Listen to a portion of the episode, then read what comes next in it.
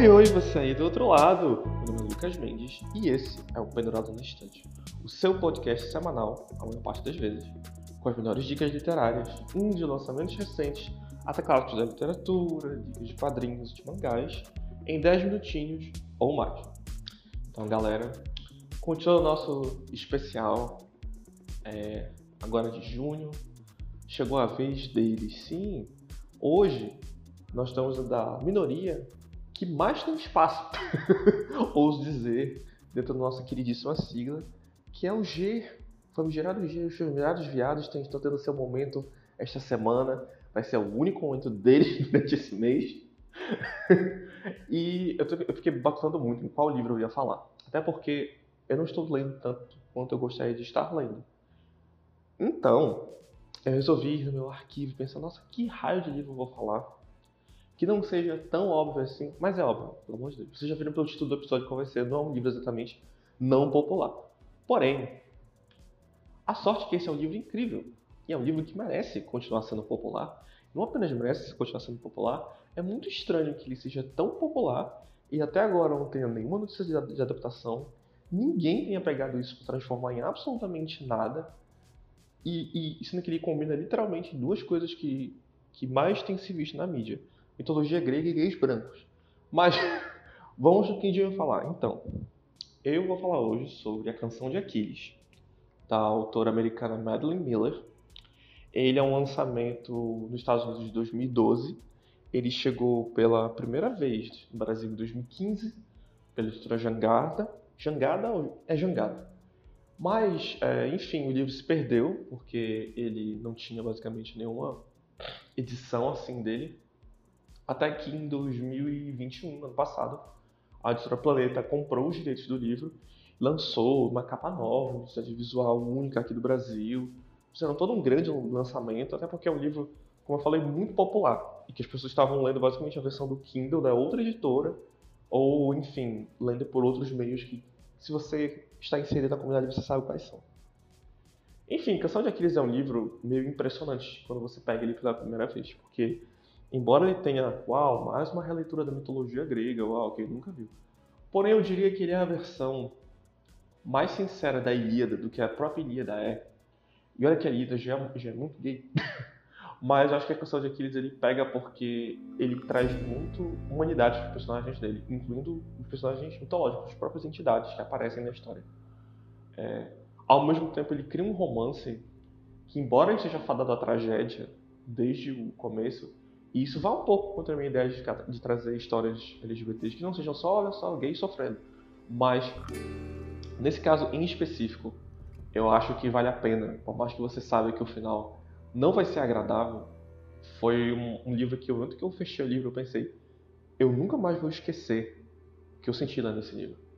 Eu nunca vou esquecer como foi a sensação de terminar, de, ol de olhar assim pra cama e pensar, meu Deus, eu li uma coisa que eu era uma pessoa diferente no momento em que eu estava antes de ler isso e agora eu sou uma outra pessoa depois que eu li. Mas enfim, sobre o que fala, afinal, nossa canção de Aquiles. Então, ele se passa na Grécia Antiga, o lar de deuses e reis. Nós temos o Pátroclo, que é um, um twinkzinho, jovem e tímido. Ele é um príncipe do reino de Fila. E aí ele acaba exilado no outro reino, chamado Fitia, porque ele faz uma, uma merda muito grande e feia. É, enfim, uma outra coisa interessante sobre esse livro, ele não é um livro muito focado em morais, assim, digamos, ai, todo mundo é do bem, todo mundo é do mal. Não é assim. Isso é uma das coisas mais legais dele, inclusive. Mas vamos lá. O Patroclo é exilado né, nessa ilha, que é, que é Fitia, depois de tudo isso que acontece, e lá ele encontra o Aquiles. Eles são crianças ainda, que ele é filho do rei dessa ilha, e ele também é filho da deusa Tétis. E o Aquiles, ele é tudo aquilo que o Pátrico não é. Ele é bem articulado, ele é ótimo com música, ele é ótimo com dança, ele é atlético, ele é forte, ele é independente, ele sabe que ele vem de um lugar de privilégio, ele sabe que ele é um semideus, ele sabe que ele tem um destino dele para a glória, mas ele desenvolve uma, um respeito e uma admiração pelo Pátrico mesmo assim. Tipo, quando eles, quanto mais eles conversam, mais eles interagem, mas eles percebem as coisas que eles têm em comum, mesmo sendo tão diferentes. E eles desenvolvem uma conexão muito profunda e eles viram basicamente inseparáveis. E durante anos e anos da vida deles, eles treinam, eles crescem, eles brincam, eles conversam. E quando eles se tornam jovens adultos, quando eles atingem a maioridade, esse, relacionamento dos dois acaba evoluindo para algo muito mais intenso. Mas essa vida, assim, ah meu Deus, assim, sabe? Gays da praia, muda quando é, traz a notícia que a Helena de Troia foi raptada e que todos os homens gregos têm que partir imediatamente para Troia para poder libertar ela. E, enfim, começa a, a grande guerra de Troia. E o Aquiles vê nessa guerra a oportunidade perfeita para ele cumprir o destino heróico que ele sempre acreditou, que sempre falaram que ele, que ele deveria cumprir, e deixar para trás a corte e partir para porrada, assim, que ele vai mostrar como ele é o melhor lutador, como ele é basicamente o maior lutador que existiu da face da Terra. E o Pátroco, que teme pela vida do Aquiles, porque mesmo sendo jovem, ele sabe que a guerra não leva absolutamente nada, e mais movido ainda por esse amor, ele vai atrás do Aquiles e vai para guerra junto. E uma coisa que nem o Aquiles nem o Pátroco sabem é que o destino tem reservado não só amor e glória para eles, mas sacrifícios que eles nunca poderiam imaginar que eles teriam que fazer. Bom, eu acho que é muito interessante a gente trazer o contexto de como a Madeline Miller escreveu esse livro. Esse livro ele foi o primeiro livro que essa autora é, lançou.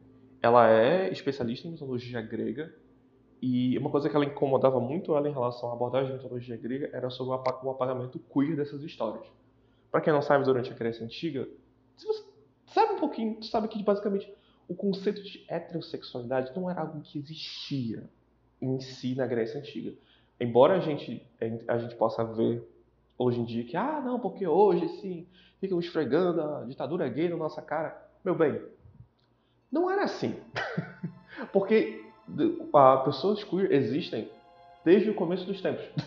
Não é uma coisa, ah, apareceu um gay e gerou uma epidemia gay. Não foi assim que aconteceu sabe? É, todo, todo, todos esses personagens, essas histórias existiam há muito, muito, muito tempo. Porque a sociedade já tinha essas pessoas há muito, muito, muito tempo. Então os mitos delas refletiam isso. E a Madeleine Miller, ela achava muito estranho que isso acontecia.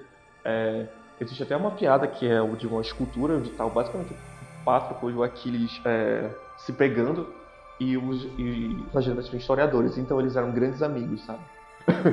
então ela resolveu basicamente fazer uma história que é muito fiel a mitologia grega, tipo, é absurdamente fiel à Ilíada.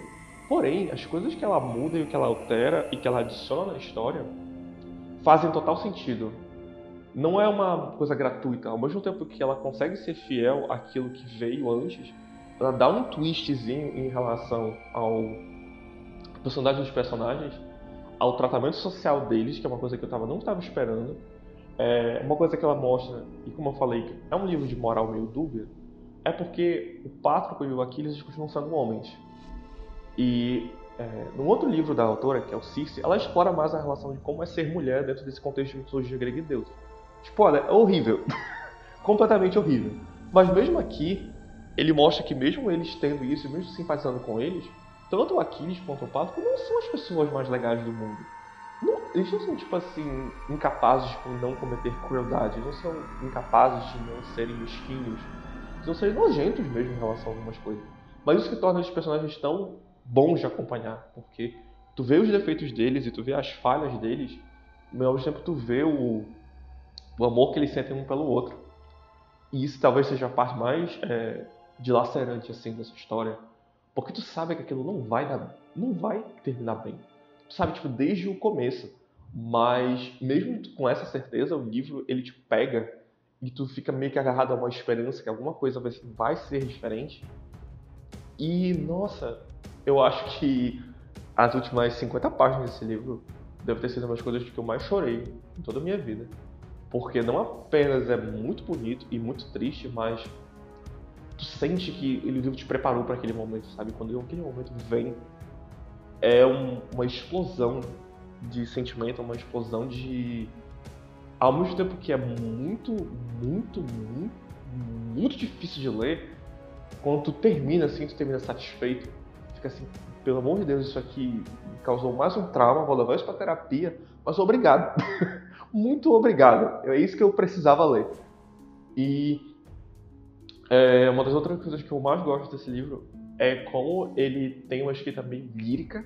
Tipo, o livro tem um estilo muito diferente dos outros livros que você, vai, que você pode encontrar aí pelo mercado, porque ele evoca o, o estilo narrativo da, da, desses cantos gregos, porém, ele consegue ser acessível para alguém que não está acostumado com isso. Ele consegue trazer uma carga de modernidade do jeito como ele se posiciona na narrativa, onde ela basicamente é uma mistura muito única de dois estilos completamente diferentes. E funciona. Tipo, realmente funciona.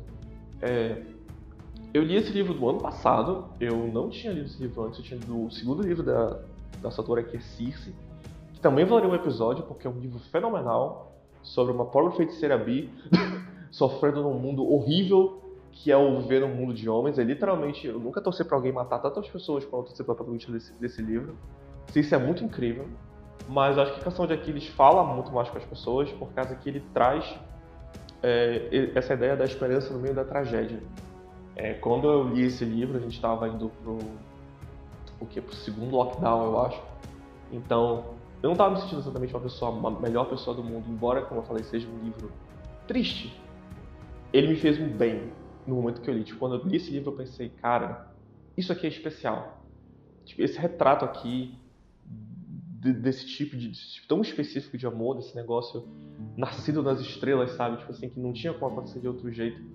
É uma das coisas que eu acho mais fascinante em relação ao como tu pode fazer uma escrita. Tu pode realmente comover as pessoas com isso. Algo que eu pessoalmente gostaria muito de poder fazer com a minha própria escrita. Então é muito, muito inspirador para mim. É, sério, eu não sei como é possível recomendar mais a canção de Aquiles. Eu sei que eu tô sendo mais uma voz no meio da multidão falando, gente, leia a canção de Aquiles. Mas sério, até o sexo, que sim, os personagens desse livro não são, assexu não são assexuados, eles têm seus desejos, eles têm as coisas. É uma das cenas mais lindas que eu já vi na minha vida. Você sabe exatamente o que está acontecendo, mas eu lagrimei. eu lagrimei porque é um negócio tão legal, é tão poético assim, que eu fiquei, gente do céu, como que pode? Até a putaria que essa mulher escreve é bonita. Como que pode?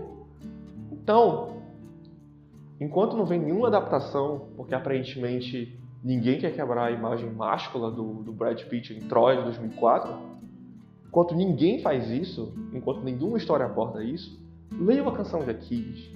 É uma leitura fácil. Se você gosta de mitologia grega, isso aqui vai ser prato cheio, porque ele vai longe nesse tipo de coisa então é muito mais de boa de poder lidar. Não é um livro longo, ele tem tipo um pouco mais de 300 páginas, então dá para você, se você engatar na leitura, você mata isso rapidinho. Vale a pena o investimento, agora que já passou um tempo da promoção, um tempo do, do relançamento, ele está sempre em promoção. Então, confie em mim, Leia a Canção de Aquiles é um livro transformador, é divertido, é trágico e sem você vai ficar traumatizado? Você vai ficar traumatizado. Mas vai agradecer. É isso, gente. Esse foi o episódio dessa semana. Eu tava meio nervoso em relação ao que o livro ia abordar, mas eu acho que essa vai ser uma dica que eu fico muito feliz em dar para vocês. É, como eu falei, o objetivo desse mês é usar minha plataforma para trazer voz, para mostrar que existe essa literatura de qualidade e de gênero para você que pensa que, ah, não, porque você acha que você acha que todo livro LGBT é só sobre ah, estão, estão na cidade, o cara sofre homofobia e depois ele morre. Enfim. Sim, essas histórias são importantes. A gente tem que abordar isso porque isso continua acontecendo. Querendo ou não, você não pode fugir dessas coisas. Mas se você quer saber se realmente existe literatura queer que vá além disso, que te mostre outras coisas, que mostre que sexualidade é só um aspecto da pessoa, existe livros para você. Eu garanto isso. Isso é o objetivo do meu especial desse mês e é o objetivo do episódio de hoje. Todos que estão vindo. Bom, galera, esse foi o episódio de hoje. Muito obrigado. É, desculpa pelo atraso de um dia. É, infelizmente, eu não possuo um computador que não rode a lenha, então eu tenho que fazer toda uma infraestrutura para conseguir editar os episódios. Literalmente, eu tenho um, um fone no celular e um sonho para fazer esse podcast. Então, por favor, desculpa. Semana que vem eu acho que eu vou conseguir fazer antes do, do período. É, semana que vem é um lançamento desse ano, que eu estou muito empolgado para falar sobre. E é isso, gente. Eu sou o Lucas Mendes. Esse foi o episódio de hoje. E eu vejo você semana que vem.